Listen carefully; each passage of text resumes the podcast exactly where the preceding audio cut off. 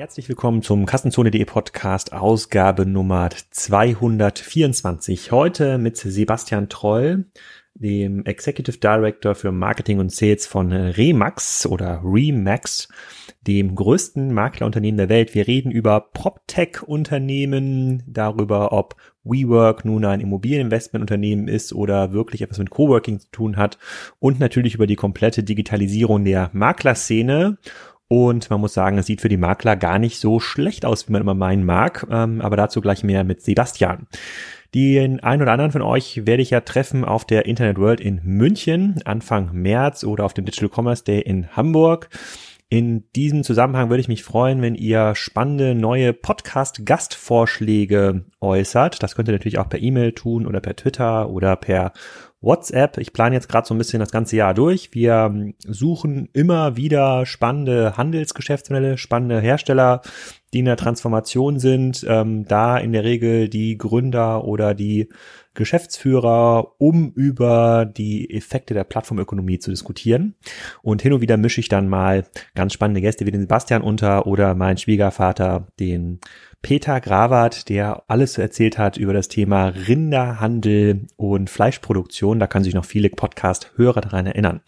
So, jetzt aber erstmal viel Spaß mit Sebastian zum Thema Makler online.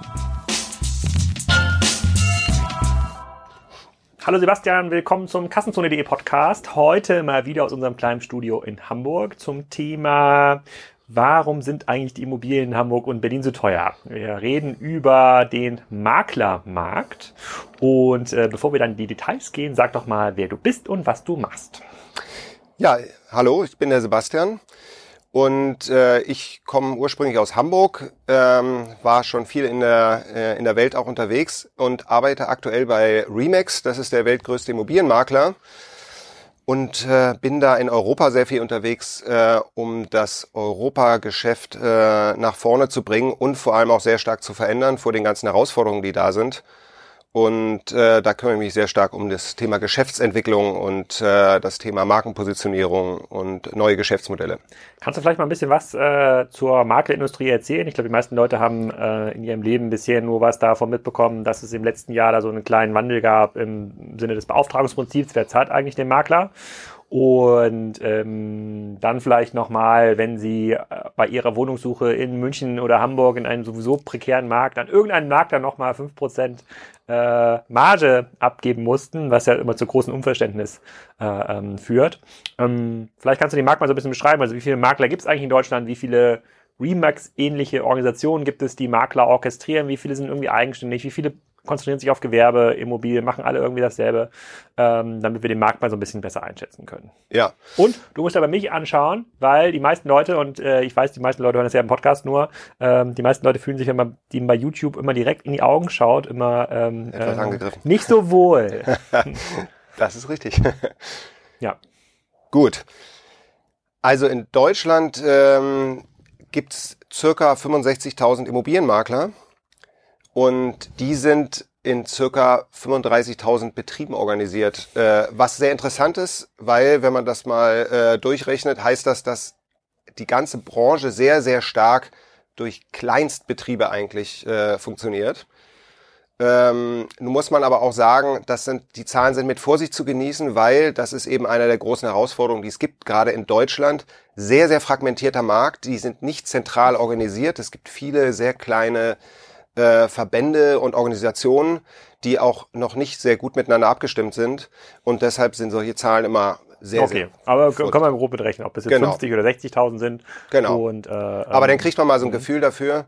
Und was vielleicht noch ganz spannend ist, dabei zu sehen, dass in Deutschland, und das gilt für viele Länder in Europa, äh, in Deutschland sind es aktuell ca. 55 Prozent der Objekte, die ohne einen Makler äh, transferiert werden. Privat und Gewerbe? Ja. Okay. Und was ist das? Wie hoch ist die Zahl in anderen Ländern? Die äh, variiert so ein bisschen, aber sie schwankt so zwischen 40 bis 60 Prozent auch. Also das ist äh, also ne, die Hälfte ungefähr lässt sich schon ganz gut sagen. Interessant ist, wenn man das mal zum Beispiel in Nordamerika sich anschaut, da reden wir über äh, gerade mal etwas mehr als 10 Prozent. 10 Prozent, die, die nicht, nicht mit dem Makler ähm, äh, transferiert werden. Also 90 Prozent mit dem Makler. Genau. Und über was für Volumen reden wir dann im Markt? Wenn wir jetzt, äh, ich weiß gar nicht, wie viele Objekte werden in Deutschland irgendwie gehandelt bei x Prozent Umsatz, kann man das irgendwie ausrechnen, wie viel Umsatz diese Branche macht? Das lässt sich eben auch sehr schwer sagen, weil das hat verschiedene Gründe. Äh, zum einen verhandeln sehr viele auch diese Maklercottage. So, dadurch, die ist eben nicht festgelegt und muss auch in dem, in der vollen Höhe erhoben werden.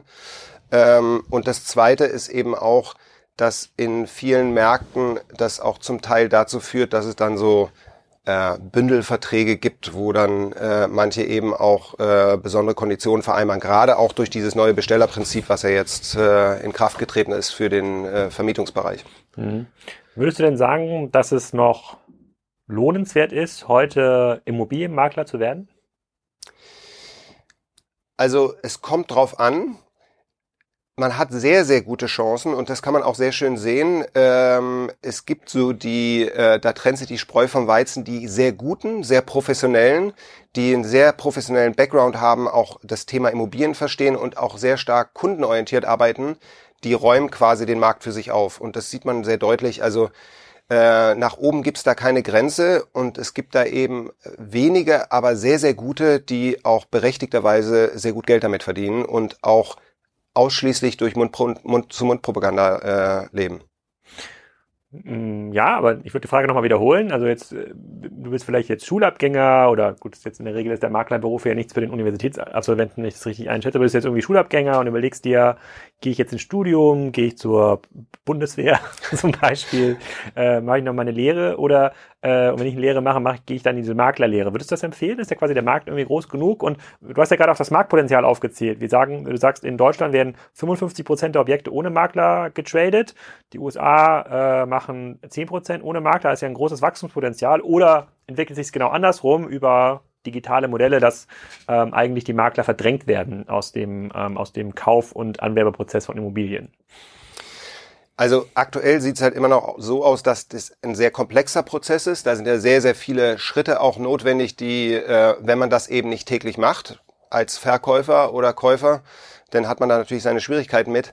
Und wenn man da es schafft, eben wirklich äh, mit einem guten Know-how jemand zu beraten und durchzuführen und quasi dort auch diese, diese äh, schwierigen Prozesse, die dahinter stecken, abzunehmen, dann äh, hat das sehr, sehr gute Chancen. Und ähm, es ist vor allem jemand, der immer noch sehr, sehr gerne mit Menschen zusammenarbeitet äh, und so Beziehungen aufbaut, ist das äh, immer noch ein sehr, sehr lohnenswertes Geschäft, ja. Aber die meisten, wenn ich mir die Zahlen jetzt richtig durchlese, das sind ja nicht 65.000 Makler oder 60.000 Makler in 30.000 30 Betrieben, heißt ja nicht, jeder Betrieb hat zwei Mitarbeiter, sondern die allermeisten sind ja Einzelunternehmer und dann wird es größere Konglomerate geben, wie Remax zum Beispiel, die in so einem Franchise-System äh, ja. arbeiten. Vielleicht können wir gleich nochmal zu eingehen, was ihr genau macht.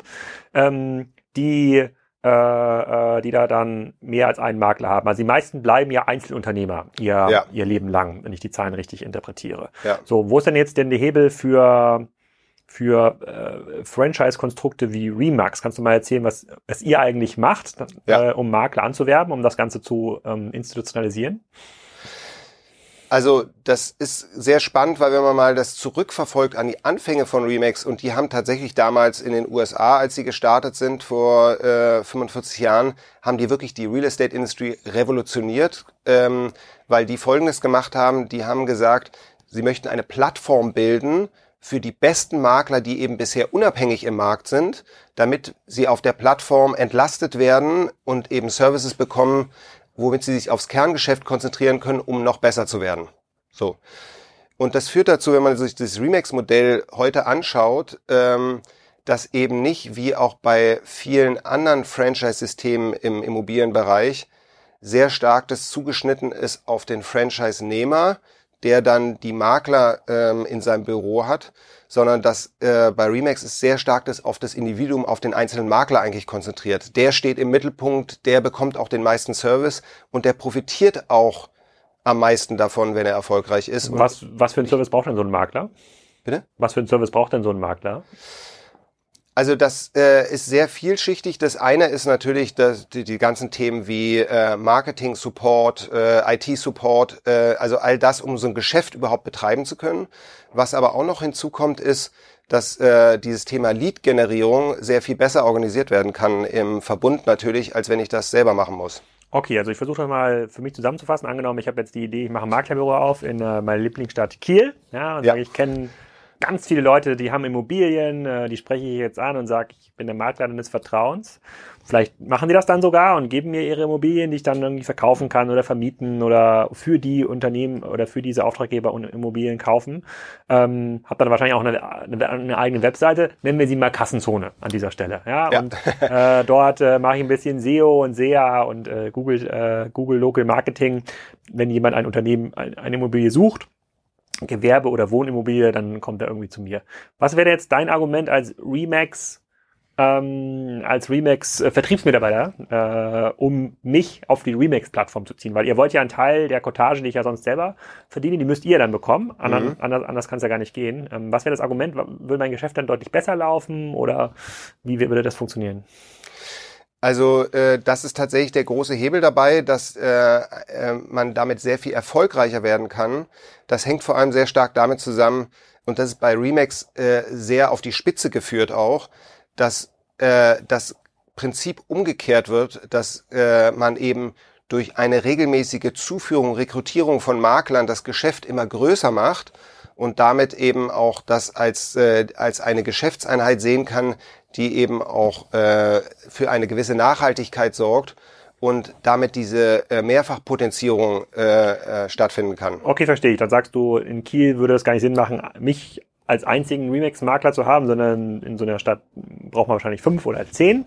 Und wenn man dieses Cluster sinnvoll zusammenführt, dann gibt es dort entsprechende Synergieeffekte, die zu einem besseren Geschäft für alle führen. Richtig? Ja, Okay, und, und wenn das verstehe ich, glaube ich ja auch erstmal, dass das so funktioniert, wenn man dann, äh, wenn man das irgendwie kosteneffizient auf, aufstellt, aber da wird es ja noch andere Konstrukte geben, die sagen, ich kann das aber viel besser als Remax. Ja, äh, ich ich kenne nicht so viele Maklermarken, muss ich zugeben. Ich kenne halt Engels und Völkers.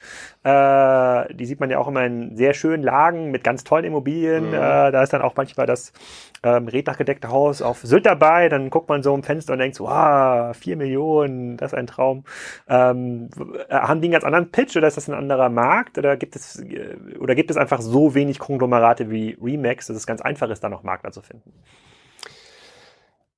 Also äh, es gibt tatsächlich nicht so viele äh, in dem Markt und wenn man sich vor allem mal anschaut, wie leicht es ist, Marktführer zu werden äh, mit zwei, drei, vier Prozent, ähm, äh, merkt man eben auch, wie zersplittert dieser Markt ist.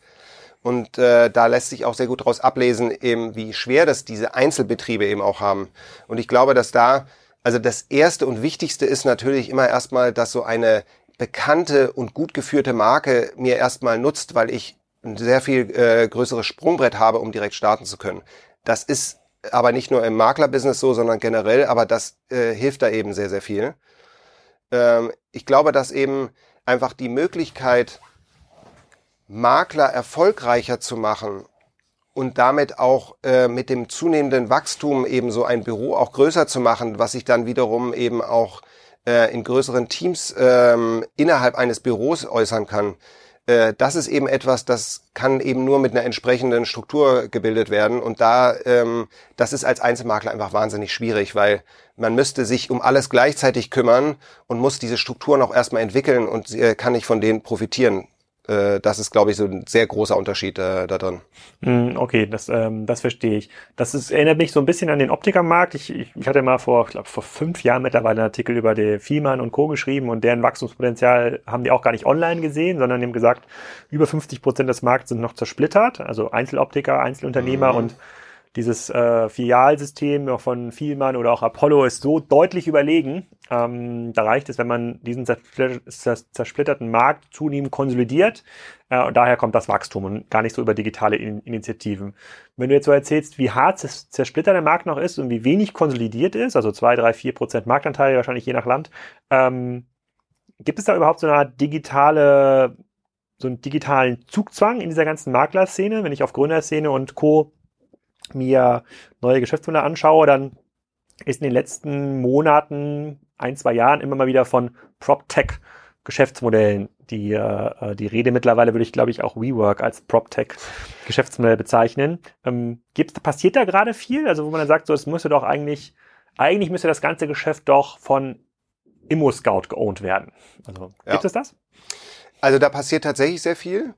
Und es gibt, äh, also ganz grob, je nachdem, wie man das definiert, aber allein in Deutschland so circa 300 PropTechs. Wobei das sehr weit gefasst ist. Also das kann ja von Immobilienbewertung bis auch äh, Bestandshaltung, äh, Maklersoftware, da gibt es ganz viele ja. mhm. Unterbereiche. Aber wenn man das alles mal unter PropTech fasst, äh, dann gibt es doch eine ganze Anzahl. Was interessant ist, dass diese Branche eben über viele, viele Jahre gar nicht betroffen war quasi davon. Also dieser, ich nenne ihn mal digitale Tornado, der die ähm, äh, den Buchmarkt, den Musikmarkt, viele Märkte ja schon durchrissen hat, der ist so sehr stark immer daran vorbeigezogen bisher und das ändert sich gerade. Ähm, das Interessante ist. Aber warum, warum, warum ändert sich? Also ändert sich das, weil die Nachfrage jetzt von den Remaxes dieser Welt kommt oder sagen die Leute, boah, da ist so viel Kohle in den Markt, wir schieben da jetzt einfach mal einen 100 Millionen Fonds und dann schauen wir mal, äh, was funktioniert. Also man muss äh, fairerweise, es sind zwei, ähm, äh, zwei Gründe, die ja, glaube ich, eine große Rolle spielen. Das eine ist tatsächlich, wenn man sieht, um wie viel Geld es geht, ist das hochattraktiv. Da komme ich nachher vielleicht auch nochmal zu, äh, warum eben auch Player von außerhalb, ob nur Google, Facebook oder Amazon, da immer wieder sehr stark drauf schielen auf den Markt. Ähm, das hängt eben sehr, sehr stark auch mit dem, äh, mit dem Potenzial zusammen. Das zweite ist aber, glaube ich, auch, dass gerade speziell in Deutschland mit diesen, ähm, mit den regulativen Veränderungen, das natürlich jetzt attraktiv geworden ist und das sieht man sehr schön im Mietmarkt, der jetzt sehr reguliert worden ist auf einmal, äh, ganz viele Makler Aufträge verloren haben. Das heißt, ganz viele Makler haben auch aufgehört, die bisher, bisher sich sehr stark äh, auf das Vermietungsgeschäft konzentriert haben. Und das ist das Interessante durch dieses Bestellerprinzip, sind sehr viele auf den Markt gekommen, die gesagt haben, Mensch, das kann man doch viel besser standardisieren und automatisieren eigentlich fast schon von dem Anwerbeprozess bis hin auch zu dem Abschluss, weil äh, man muss fairerweise sagen, gegenüber einem Kauf oder Verkauf ist natürlich das Risiko und auch der Auftragswert ein deutlich anderer. Was allerdings interessant ist, was man in Deutschland auch so ein bisschen sehen kann, so die letzten vier, fünf Jahre, wo sehr viele PropTechs hochgekommen sind, sind einige natürlich auch schon wieder verschwunden. Und dann gibt's so unterschiedliche Modelle. Manche wollen den Makler komplett ersetzen und manche arbeiten trotzdem noch in der Verlängerung mit Maklern. Und was so interessant ist, man sieht so eine Tendenz, eine leichte, dass die, die mit Maklern zusammenarbeiten, tendenziell sich besser entwickelt haben. Mhm. Vielleicht bevor wir da nochmal in die Tiefen gehen, kannst du noch das, äh, den Wandel in der Gesetzgebung einmal zusammenfassen. Du hast gerade vom Bestellerprinzip geredet. Ich glaube, die meisten Leute haben das nur mitbekommen, ähm, als der Verband der deutschen Makler sich da relativ ungeschickt zu, zu geäußert hat. Äh, das hat zu vielen Lachern in der Szene geführt. Aber was ist genau da passiert? Also was hat sich für den Endkunden geändert? Also die große Frage, die ja da immer im Raum stand und ja auch heute noch steht, ist, wer bezahlt eigentlich diese Leistung? Weil die Frage ist doch, der, der sie beauftragt, sollte idealerweise ja auch die Leistung bezahlen. Denn äh, wenn ich irgendwo hingehe und ein Auto bestelle, äh, bezahle ich das ja auch nicht und jemand anders. Und ich glaube, also das ist die Grundidee dahinter, dass man eben gesagt hat, wir fangen mit dem Vermietungsmarkt mal an, dass doch der, nämlich normalerweise der Vermieter, der eigentlich einen Makler beauftragt, doch auch am Ende die Cottage bezahlen soll im Erfolgsfall und nicht der Mieter, der auch die ganze Arbeit äh, bisher ja hat, weil er sich anstellen muss mit 50 anderen Leuten, ähm, hoffen muss, dass er da vielleicht dann nachher den äh, Mietvertrag bekommt und dann auch am Ende noch die Cottage bezahlen soll, obwohl er vielleicht den Makler gar nicht gewählt hätte. Hm. Das heißt, es gilt nur für den Vermietermarkt nicht für den Verkäufermarkt. Das, wenn ich heute auf Immobilien Scout gehe und mir eine Mietwohnung in Hamburg anschaue, gibt es dort wahrscheinlich ganz wenige Wohnungen, wo drin steht noch Makler-Cottage 2%. Weil die meisten Vermieter sich wahrscheinlich auch diese 2% sparen wollen, oder? Ja, wobei auch das interessanterweise hat sich ein bisschen wieder geändert. Am Anfang sind natürlich viele ganz stark rausgegangen und gesagt, das kann ich auch selber machen. Merken eben aber auch, was für ein Aufwand dahinter steckt und vor allem auch, es ist ein hohes Risiko, weil falsche Mieter reinzuholen, äh, das ist, ähm, kann sehr problembehaftet sein. Und ich glaube, was da halt noch viel tiefgründiger hintersteckt, ist einfach so eine äh, so eine Asymmetrie, dass nämlich am Ende des Tages äh, eigentlich es schwerlich zu vertreten ist, dass jemand, der etwas ähm, kaufen will und gleichzeitig verkaufen will, dass das von einem Makler gleichzeitig beauftragt oder genutzt wird, äh, macht einfach keinen Sinn, weil wenn ich mich scheiden lasse, würde ich ja auch immer einen eigenen Anwalt mir wählen und nicht mit Ja. meiner meine Frau äh, den gleichen Anwalt teilen. Also das ist einfach ein Interessenkonflikt und das ist so institutionalisiert, gerade in Deutschland, aber auch in Europa insgesamt, ähm, wo weshalb auch das Image des Maklers äh, bisher sehr drunter gelitten hat, weil äh, ich natürlich es immer als etwas Unfaires wahrnehme, wenn ein Makler von einem Vermieter beauftragt ist ähm, und gar nicht in meinem Interesse handelt, ich aber ihn bezahlen soll am Ende des Tages. Okay, das heißt aber auch im Käufermarkt sehe ich das noch. Wenn ich jetzt auf Immobilien Scout gehe auf Haus kaufen, nicht Haus mieten oder Mhm. Wohnung kaufen, Wohnung mieten, dann sehe ich im Schnitt noch hier nochmal 4% Maklercottage, Ja. richtig? Ja. Okay, und ist das dann auch geplant, in der, im Rahmen der Gesetzgebungsprozesse das auch auf den Käufermarkt anzuwenden? Also das ist ja in der Planung gerade, da wird gerade diskutiert, ähm, das ist im Gesetzgebungsverfahren. Wohin das läuft, muss man mal sehen. Ähm, ich glaube, und das ist halt sehr interessant, da lohnt sich immer der Blick wirklich rüber nach Nordamerika, weil ähm, da kann man eben Folgendes sehr gut sehen. Es hat einen Grund, warum eben fast 90 Prozent dort einen Immobilienmakler nutzen, ähm, obwohl eine extrem hohe Transparenz im Markt herrscht, wo ich auch eigentlich selber aktiv werden könnte ohne einen Makler. Warum? Weil dort ist es standardmäßig so, dass der Käufer und der Verkäufer oder Mieter und Vermieter immer von einem separaten Makler betreut werden und am Ende die Cottage auch geteilt wird. Also jede Seite hat einen Makler. Genau. Und das heißt aber im Umkehrschluss ja auch, also wenn ich jetzt überlege, ich möchte mir eine neue Wohnung suchen, egal ob zum Mieten oder kaufen, würde ich zu einem Makler gehen, würde sagen, das will ich gerne haben. Der läuft dann los und hat eben, und das, da kommen wir sehr stark eben auch dazu, zu dem Thema Daten. Dort gibt es ja eine Pflichtmitgliedschaft in diesem MLS, das ist Multiple Listing äh, Service. Das ist eine Zwangsmitgliedschaft für Makler, die lokal organisiert sind. Von diesen MLS-Systemen gibt es circa 600 bis 700 in den USA. Und da sind alle verfügbaren Daten von den Objekten, die im Markt sind, äh, einsehbar für die Makler. Das heißt, wenn ich ein Objekt neu liste, muss ich die Daten dort zur Verfügung stellen. Ah, da kommen auch diese lustigen Übersichten, die man in den USA immer findet. Ne? Genau. Mieter, Mieter und Kaufpreise, Ja. wo man nicht, äh, So. ähnlich wie Google Maps. Äh, Genau. Ja. Und das hat mehrere Gründe. Also das eine ist, dass wenn ich natürlich äh, tätig werde als Makler für einen, äh, für jemand, der kaufen will, der kann dann nämlich äh, zugreifen durch mich auf die komplette Angebot im Markt und ich kann darüber dann eben auch ähm, Besichtigung organisieren. Ich würde auch die Verhandlung übernehmen. Das heißt, da ist eine ganz anderer Servicegrad dahinter und da ist auch nachvollziehbar, warum ich jemanden auch bezahlen soll. Genau, das ist immer immer die Frage, so, du hast ja quasi das Extrembeispiel mit den 50 anstehenden Leuten vor einer Hamburger Wohnung genannt. Ja. So, die, bei einer Wohnung in Detmold ist das wahrscheinlich nicht so der Fall. Mhm. Äh, dann würde wahrscheinlich aber auch der Vermieter den Makler tatsächlich, tatsächlich mittlerweile auch bezahlen. Äh, such mir einen Mieter. Ja. Dafür kriegst du auch 2% oder 3%. Verstehe ich. Aber, aber lass uns noch mal ganz kurz auf die Plattformfrage ähm, äh, fokussieren.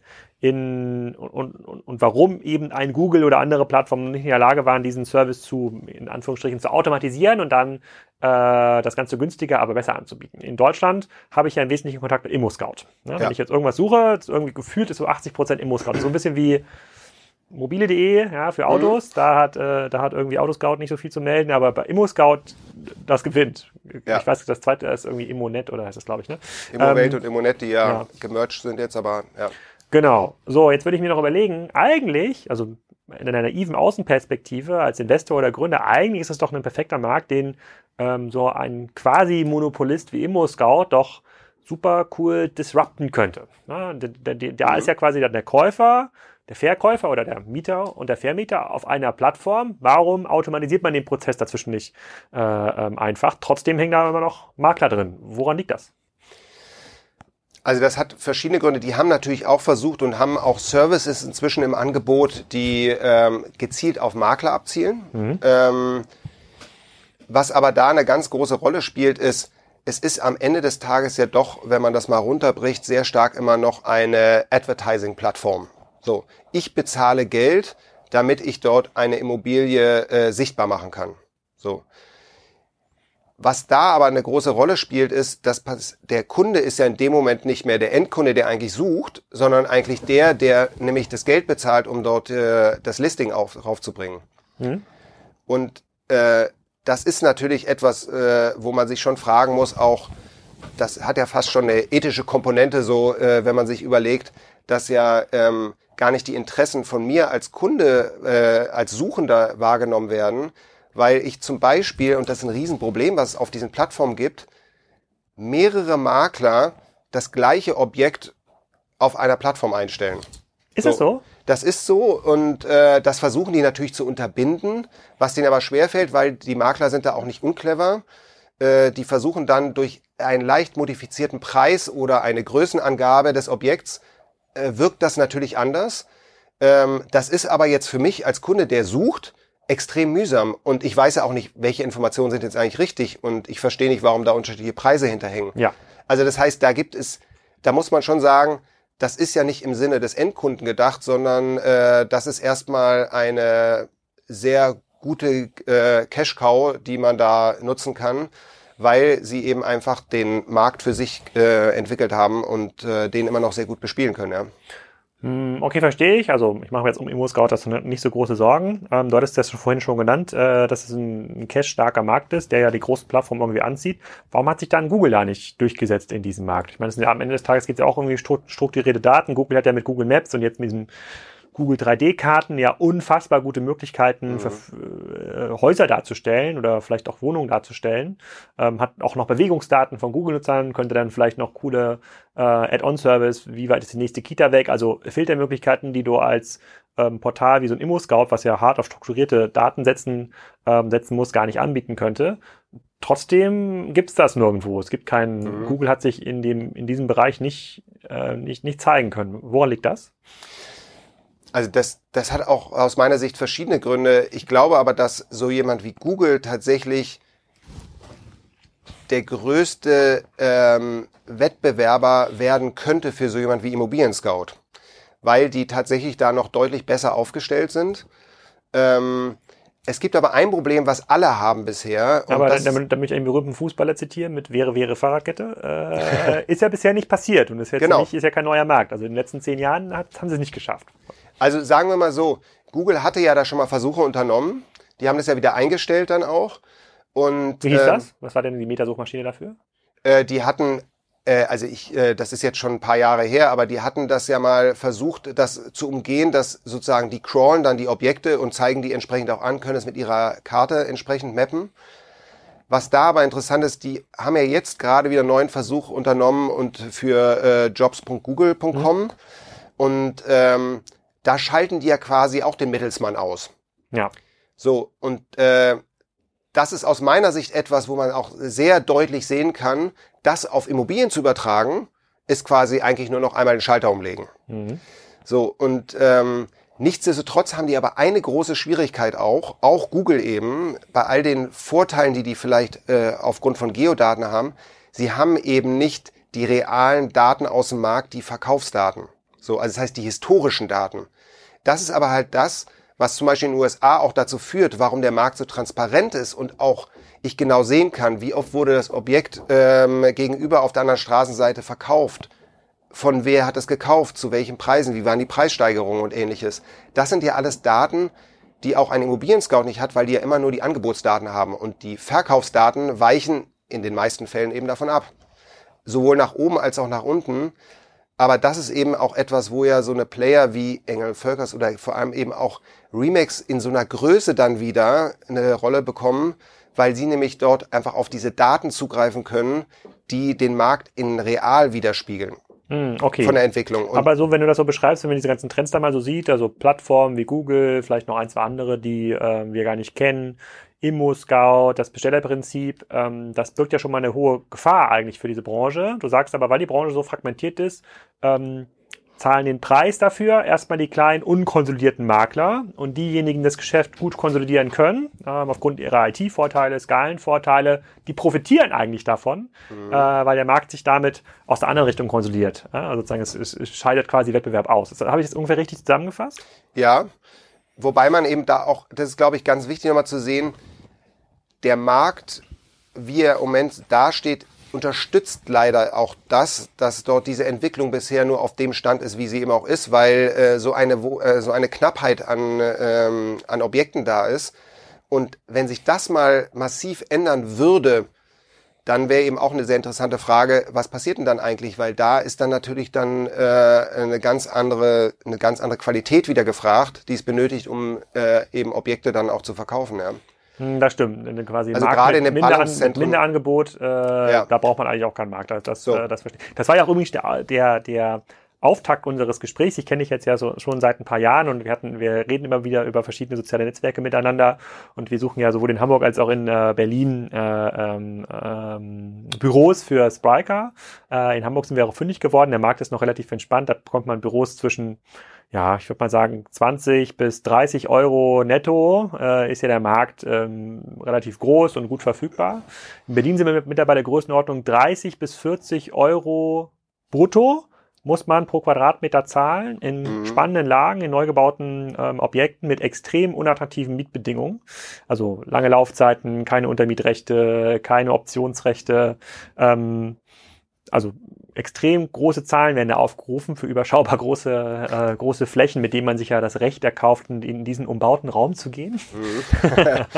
und äh, das ist alles so ein bisschen strange. Und da frage ich mich natürlich, okay, wenn das jetzt gerade so ist, auch in diesen ganzen Ballungszentren, das scheint ja ein, äh, ein genereller Trend zu sein, ähm, ähm, da müsste es doch ganz viele neue Anbieter, ganz viele neue Technologien geben, die davon profitieren. So eine für mich augenscheinlich ist natürlich WeWork, die, sich, die, die davon profitiert, die durch Skalenvorteile große Gebäude anmietet und dann äh, ähm, äh, teurer im Anführungsstrichen weitervermietet. Ähm, wenn man jetzt den Presse Berichten Glauben schenken mag, dann stimmt ja noch nicht mal das. Dann ist für die im Grunde genommen das ganze Thema Community-Untervermietung nichts anderes als ein günstiger Betrieb der Immobilien, um dann auf die Wertsteigerung der Immobilien zu wetten.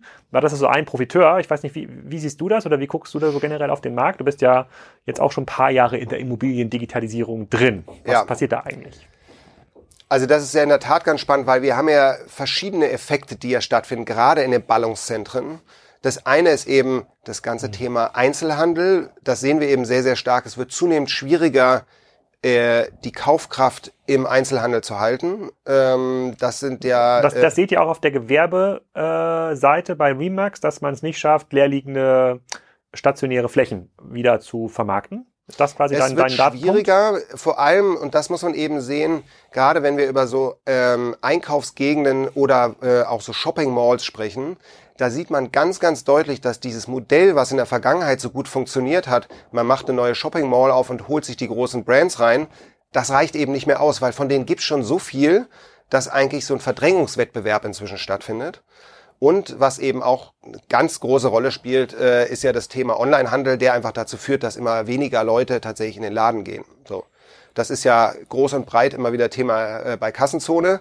Und äh, hast du da Daten? Könntest du sagen, ähm, ich sehe es ja, äh, wir haben es bei Bürosuche in Hamburg gesehen, dass natürlich jetzt auch in der Mönckebergstraße und Co. die zweiten, dritten Etagen, die früher mal Handelslage mhm. waren, dass man die mittlerweile als Büro relativ cool mieten kann. Also ja. ziemlich strange, also mitten in der Stadt und dann ja. bist du da im zweiten Stock oder im dritten Stock und guckst auf die äh, Fußgänger, äh, Fußgängerzone. Hast du da irgendwie Daten, wo man sagt, naja, es ist halt, ähm, keine Ahnung, Städte wie Hamburg oder äh, München oder Rostock haben 20 Prozent Rückgang der Preise bei Handelsimmobilien in Innenstadtlagen. Kann man das so runterdampfen?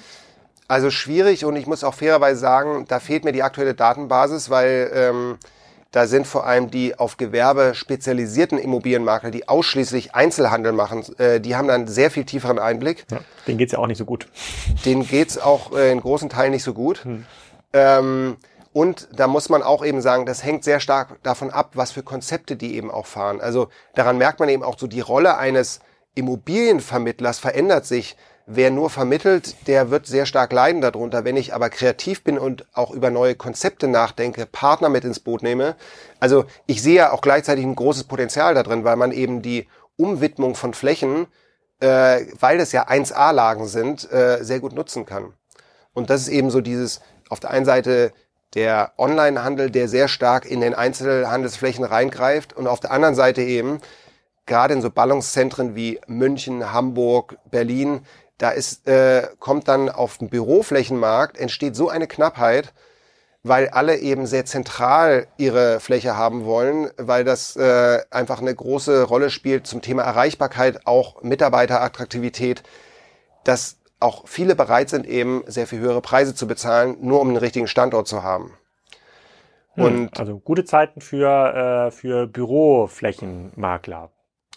Ja, und das Interessante ist ja, obwohl sich der Markt ja so verändert und auch äh, wir ja sehr viel in, auch in anderen Branchen über äh, Sharing-Modelle nachdenken, was ja jetzt auch im Autobereich, Automobilbereich gerade immer stärker um sich greift, äh, Volvo, Porsche und wo dann viele damit rumexperimentieren, ist ja aufgrund der Knappheit, die es ergibt, interessanterweise immer noch so, dass es ja zu Ungunsten des Mieters stattfindet, weil man bekommt dort eben wirklich Verträge mit einer langen Laufzeit, die wenig flexibel sind, obwohl gerade die Unternehmen, die ja diese Flächen brauchen, heute eine ganz andere Agilität benötigen. So, die müssen sich vergrößern, verkleinern, äh, möchten vielleicht auch mal umziehen. Das sind alles Dinge, die ja quasi ausgeschlossen werden ähm, und äh, man da schon sehr, sehr stark äh, dann auch gebunden ist an so eine Fläche. Aber müsste das dann nicht dazu führen, dass es eigentlich noch mehr WeWork-artige Prinzipien geben müsste? Vielleicht sozusagen so, so eine Art WeWork Plus, der dann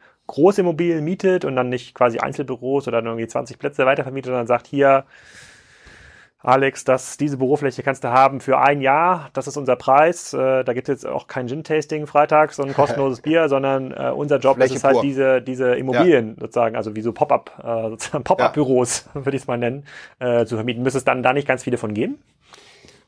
Also ich muss ehrlich gestehen, mich wundert auch, dass das nicht noch mehr besetzt wird, weil ich glaube, viele sind bereit, eben auch mehr zu bezahlen, also ein, ein Preisplus. Ähm, wenn dort ein größeres Entgegenkommen ist. Interessanterweise in den USA gibt es so erste Ansätze, da gibt es auch tatsächlich äh, Startups, die sich damit auseinandersetzen, weil man braucht eben nicht immer das Gin-Tasting am Freitag noch dazu und eben äh, das, ähm, äh, das gezapfte Bier, was man kostenlos nutzen kann da. Das ist erstmal attraktiv, aber ich glaube, das ist eben auch äh, das Thema WeWork ist halt einfach eine große Wette, muss man am Ende äh, des Tages sagen. Das kann sehr gut funktionieren, aber ich glaube, der Kontrast, Aber eine Wette von auf was? Eine Wette, dass langfristig die Preise steigen und noch viel wichtiger, aber eine gleichbleibend hohe Nachfrage oder höhere Nachfrage entsteht nach den Flächen bei WeWork. Weil die haben ja eine riesen Herausforderung. Die haben sehr, sehr lange Laufzeiten für die Flächen, die sie, äh, die sie dort haben. Auf der anderen Seite kann ich immer monatlich kündigen, wenn ich das dort nutzen will, Teilflächen. So, und das muss natürlich immer in einer guten Balance gehalten werden. Wenn der Markt kippen sollte, aufgrund der Vielzahl eben auch, und äh, WeWork sind ja nicht die einzigen, aber äh, die machen sich ja sehr schnell, sehr breit, äh, dann kann es halt schon auch äh, in den Bilanzen sich sehr negativ auswirken. Also das ist schon auch ein risikobehaftetes Geschäft. Das weiß ich gar nicht, weil ähm, also ich verstehe, was du meinst. Ich verstehe, äh, dass sozusagen, wenn die Nachfrage zu gering ist und sie vielleicht nur im Schnitt 70 Prozent Flächenauslastung schaffen, dann bekommen sie die Refinanzierung ihrer Immobilien nicht mehr hin, die sie ja für 30, 40, 50 Jahre äh, planen. Aber angenommen, wir die Konjunktur kippt, dann ist ja die Fläche nach kurzfristig äh, äh, bindenden Flächen, die Nachfrage ist ja eigentlich größer als äh, als die nach äh, lange zu mietenden Flächen, weil die sind in Unternehmen ja noch unsicherer. Dann mhm. haben sie ja mhm. quasi noch eine höhere Bereitschaft, ein noch höheres Premium zu zahlen auf kurzfristig verfügbare Flächen. Und dann bist du als, also da sehe ich bei Viborg halt zwei Sachen. Auf der einen Seite haben sie schon relativ viele Immobilien, aber sie haben vor allem auch die äh, äh, Vertrags- und digitale Infrastruktur, das so zu vermieten. Das fällt ja den meisten am schwersten. Also solche mhm. Verträge überhaupt aufzubauen und mal spontan hier die nächsten drei Monate zu vermieten, wenn du jetzt die keine Ahnung, die baden-württembergische, der baden-württembergische Pensionsfonds bist, der irgendwie 20 Immobilien in äh, Berlin und Hannover betreibt, hast du ja gar nicht die Infrastruktur, das zu tun, obwohl du vielleicht sogar die Flächen hättest. Mhm. Dir fehlt aber dieser digitale Layer. Und deswegen ist für mich auch die Frage, deswegen finde ich es auch spannend, dass du, du in den Markt so reinguckst, ob es da nicht Anbieter gibt und vielleicht sind es auch gar nicht dann die Anbieter für das äh, für die Fläche selber, sondern die an, sozusagen dann so PropTech Kanzleien, ja, die dann einfach mhm. das dann viel, dieses Risiko wegnehmen von den Vermieter. Gibt, siehst du da irgendeine Entwicklung? Also nicht in, in größerem Ausmaß. Ich glaube auch, wenn man nochmal hinter so ein WeWork-Modell schaut, am Ende, was ist denn das Produkt, was sie verkaufen? Das ist ja nicht die Fläche, so, sondern natürlich kaufe ich mir dort Arbeitsplätze ein, aber die verkaufen ja auch einen gewissen Lifestyle. Und ich glaube, das ist schon etwas, ähm, das spielt eine große Rolle, das ist eben auch so ein verändertes Nutzungsverhalten oder auch eine veränderte Anspruchshaltung, dass ich, ich will nicht mehr die nackte Fläche mieten, sondern ich möchte eben einfach hingehen und loslegen können und arbeiten. Also das heißt, das ist schon ähm, im Kern spiegelt es so ein bisschen die veränderten Bedürfnisse wider. Ich glaube aber, dass es da in Zukunft, in näherer Zukunft noch sehr viele neue Wettbewerber geben wird, die eben auch diese Zwischenlayer deutlicher belegen werden. Weil ich habe in der Tat dieses äh, Riesenproblem ja immer, wenn ich für zehn Jahre einen Mietvertrag mhm. unterschreiben muss, plus die Fläche noch umbauen, ähm, dann habe ich ein gewisses Problem. Und ähm, wenn ich früher raus möchte, und man sieht es ja im Einzelhandel sehr, sehr gut, dann müssen die das sehr teuer erkaufen hm. und ähm, sind auch nicht dagegen abgesichert. So. Ähm, Gibt es sonst irgendwelche Sachen, die dich in den letzten ein, zwei, drei Jahren überrascht haben, abgesehen von WeWork, was wahrscheinlich am meisten Staub aufgewühlt hat im Immobilienmarkt?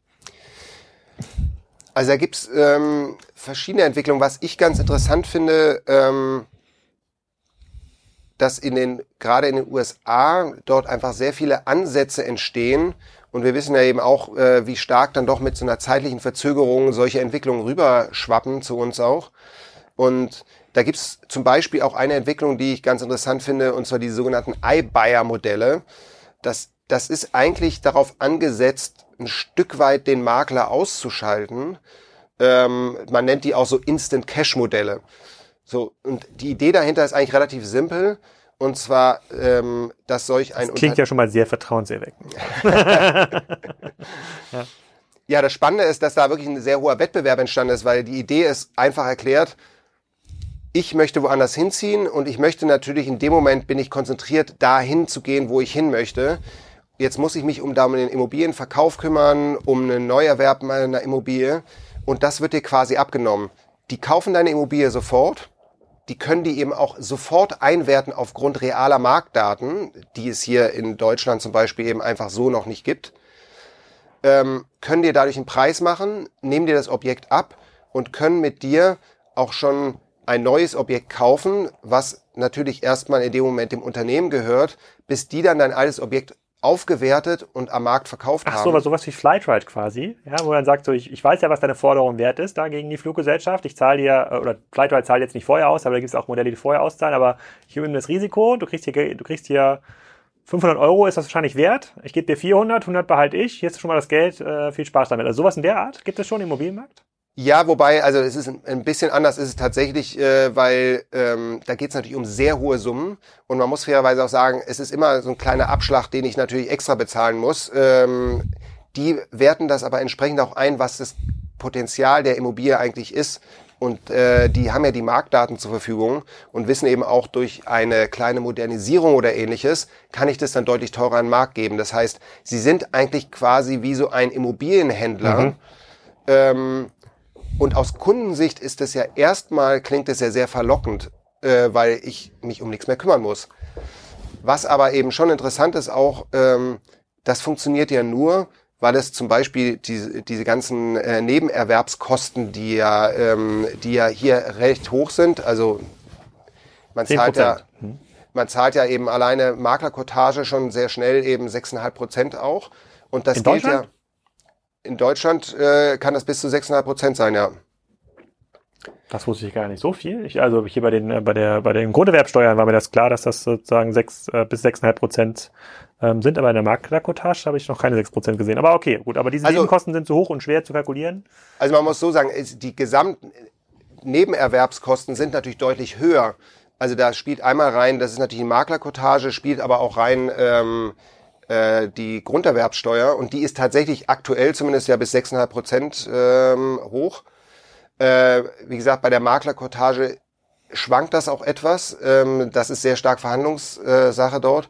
Und dann kommen natürlich noch Notarkosten dazu ähm, und ähnliches. Also das heißt, wir haben dort einen sehr hohen Preisanteil, immer wenn eine Immobilie äh, verkauft wird.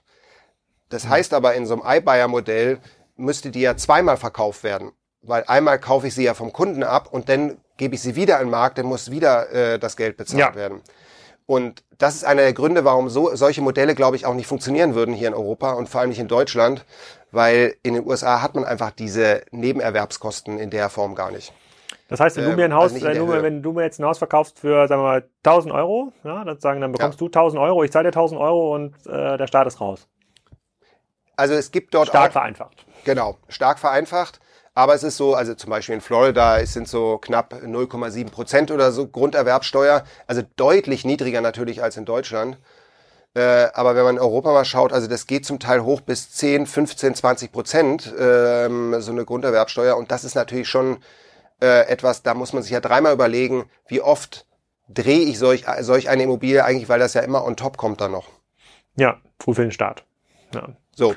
Und der Staat wird natürlich, also zum Thema Regulierung, income. immer versuchen zu verhindern, dass dieser, diese Prozentzahl sinkt, weil er natürlich steuerlich sehr davon profitiert. Äh, und das sind einfach geplante Einnahmen und das ist ja vor allem auf Länderebene in Deutschland. Ähm, und das sind fest eingeplante Beträge. Also das heißt, ähm, alles, was auch im Thema Digitalisierung passiert, habe ich die starke Vermutung, dass das auf jeden Fall etwas ist, was nicht angerührt werden wird. Ja. Okay, iBuyer, spannendes Modell. Also liegt natürlich auch daran, dass das Geld momentan so billig ist und äh, dass man ohne weiteres jetzt eine Million auszahlen kann an den Verkäufer eines Hauses, weil der äh, die Zinslast, die man darauf zu tragen hat, ähm, irrelevant ist, wenn man das innerhalb der ja. nächsten zwei, drei, vier Wochen irgendwie weiterverkaufen kann über das eigene Modell. Sonst spannende Sachen aus der PropTech-Szene. Du kommst ja auch ein bisschen rum äh, ja. und äh, siehst viel mehr Sachen, als ich vielleicht sehe, betroffen in meinem kleinen Kieler Kosmos.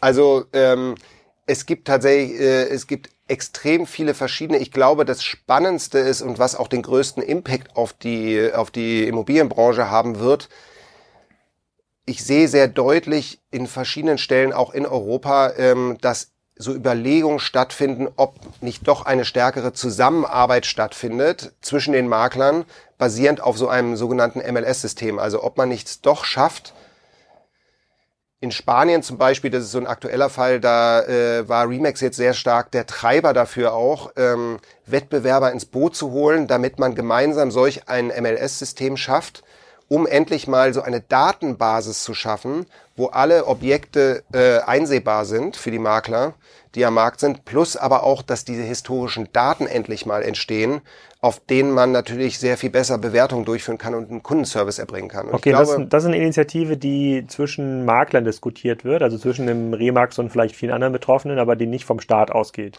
Also vom Staat nicht. Ähm, es gibt zum Teil auch Initiativen und gab es auch in der Vergangenheit schon, die bisher aber auch sehr stark, glaube ich, einfach zum falschen Zeitpunkt äh, entstanden sind, wo auch äh, Unternehmer sehr viel Geld rein investiert haben, um so etwas anzustoßen. Hm. Ich glaube, was da unterschätzt wird, und das ist bei aller Globalität, die wir eben heute haben, es ist immer am Ende des Tages noch ein extrem lokales Geschäft, äh, Immobilien. Und ähm, das zeigt sich eben auch darin, deswegen gibt's auch diese sechs oder 700, sechs bis 700 äh, verschiedene MLS-Systeme in den USA, weil das immer sehr, sehr regional ist, weil da ist halt die Kernkompetenz drin.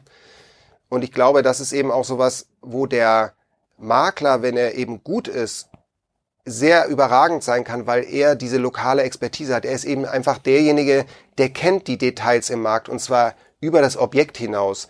Wo sind gute Schulen zum Beispiel? Ähm, wo ist vielleicht auch die Kriminalität höher? Wo entstehen neue äh, interessante Bezirke vielleicht auch? Aber da vielleicht nochmal, um, um Vergleich zu ziehen, äh, wir kommen auch schon hier so ein bisschen an das Ende unseres, ähm, äh, unseres Podcasts. Äh, in den USA wird ja auch häufiger verkauft und gekauft aus einer Einzelfamiliensicht. Ne? Die ziehen ja, ja. deutlich häufiger um als in, äh, in deutlich Europa. Häufiger, ja. Und dann ist quasi die Notwendigkeit, solche Systeme zu haben, ähm, auch ein bisschen höher als vielleicht für eine Familie, die in Deutschland im keine Ahnung, fünf bis zehn Mal umzieht, wahrscheinlich im Leben, ist der Amerikaner schon 30 Mal umgezogen. Mhm. Wobei, ganz wichtig, das, was bei uns ja so stark ist ähm, in Europa und auch in Deutschland, dieses Thema Mieten und Vermieten, ähm, was ja noch einen sehr großen Teil annimmt, ist in den USA ja unüblich eher. Also der Prozentsatz der Leute, die ein Objekt mieten, ist extrem gering. Das heißt, da ist es so, von jung an dass man versucht, sehr früh eine Immobilie zu kaufen. Und wenn ich umziehen muss oder will, ich habe Kinder bekommen oder ziehe in eine andere Stadt zum Arbeiten, ist das bei denen fast automatisch, ähm, führt es dazu, ich verkaufe meine alte Immobilie und kaufe eine neue. Also okay. das heißt, das, was bei uns selten stattfindet, im Schnitt eher ein bis dreimal im Leben, wenn überhaupt, so dieser Kaufprozess, findet dort halt eben tatsächlich vielleicht eher fünf bis zehnmal statt. Okay, also in Summe können wir zusammenfassen, ähm, große äh, Makler-Konglomerate wie Remax profitieren eigentlich von der aktuellen Lage, ne, von der Konsolidierungslage und dadurch, dass die Prozesse auch ein bisschen komplexer äh, äh, werden. So die Digitalisierung ist jetzt mal von V-Work abgesehen, noch, noch gar nicht so ein krass drückender äh, äh, krass drückender Schuh in der Szene. Es geht eher heute um das Thema Datenkonsolidierung und auch Datensichten. Da werden sich dann wahrscheinlich auch wieder die Großen äh, eher zusammentun und dann für sich diese Daten teilen, weil sie dann äh, in Summe die Konsolidierung noch weiter vorantreiben können ja. in, ihrem, in, in ihrem Interesse. Ähm, aber das ist ja eigentlich eine ganz gute Aussicht dann für dich, so aus, aus der Remax-Perspektive. Ja, wobei ich glaube, das größte Potenzial da auch noch nicht gehoben ist. Und das hat zwei Gründe. Also einmal ist äh, sehr, sehr stark dieses Thema Daten, Informationen, ähm, die da ähm, noch nicht vorhanden ist. Das führt aber im Kern dazu, ich meine, die größte Herausforderung ist ja bisher eigentlich einen ganz anderen Kundenservice anzubieten. Ja. Das fängt für mich ja schon sehr stark an, wenn eben ein Käufer, Verkäufer, Mieter, Vermieter separat durch einen Makler betreut wird ich natürlich einen ganz anderen Service bekomme. Plus, heute ist es ja eben so, dass ich sehr häufig das Gefühl habe, es schließt jemand quasi nur die Tür auf, also der Eindruck, der ja entsteht, dass eben all das, was damit zusammenhängt und auch was noch möglich wäre, eben Informationen reinzugeben, um zu bewerten, ist das überhaupt die richtige Immobilie? Gibt es vielleicht nicht noch mehr? Ähm, wo sind vielleicht auch äh, Möglichkeiten, das anders zu finanzieren? Also sehr viel in der ganzen Kette ganz anders aufzutreten und gar nicht mehr Transaktionsmakler quasi zu sein, sondern ich sag, äh, ich nenne das mal fast schon so ein bisschen ein äh, lebenslanger Partner im Bereich Wohnen und Leben sein zu können auch, ja, weil es verändert sich ja permanent. Man wird älter, man möchte umziehen, muss umbauen vielleicht auch, weil mhm. man nicht mehr so beweglich ist. All diese Themen, äh, die werden ja durch einen Makler nicht abgedeckt heutzutage. Mhm. Und auch eben, da kommt das Thema Digitalisierung sehr stark rein auch überhaupt nicht durch entsprechende Services unterstützt oder eben durch Daten, die mir das ermöglichen, als Makler auch professioneller aufzutreten. Mhm. Und das ist also äh, definitiv etwas, wo in den nächsten Jahren, glaube ich, viel passieren wird und wo auch tatsächlich professionell arbeitende Maklernetzwerke einen deutlichen Vorteil haben, weil sie da einfach eine ganz andere, äh, eine ganz andere Kraft haben, um da reinzugehen. Mhm. Spannend. Es bleibt also ja. spannend in dieser Szene. Ähm, vielleicht machen wir noch mal einen Deep Dive WeWork äh, äh, äh Geschäftsberichte. Das ist, glaube ich, das interessiert, glaube ich, ganz, ganz viele Zuhörer bei Kastenzonen. Erstmal vielen Dank für die vielen spannenden ähm, Ausführungen zum Thema Maklerbusiness. Äh, da Sehr werden viele was gelernt haben. Und dann äh, wünschen wir allen Hörern hier viel Glück bei der nächsten Büro- und Wohnungssuche. Ja? Genau. Dankeschön. Tschüss. Ciao. Ich hoffe, diese Ausgabe zum Thema Makler Online hat euch gefallen. In der nächsten Ausgabe erwartet euch Giesbert Rühl, der CEO von Klöckner, einen der größten Stahlhändler der Welt, der macht alles richtig zum Thema Digitalisierung. Wenn es eine Zehn-Punkte-Liste eines Beratungsunternehmens geben würde, ähm, in der beschrieben wird, wie man Digitalisierung und Transformation managt, dann würde Giesbert Rühl, denke ich, zwölf Punkte davon erfüllen. Ein extrem spannender Case, äh, direkt aufgenommen gegenüber vom Spriker Office in Berlin. Der kommt nächstes Wochenende. Erstmal euch noch einen schönen Sonntag und eine gute Woche.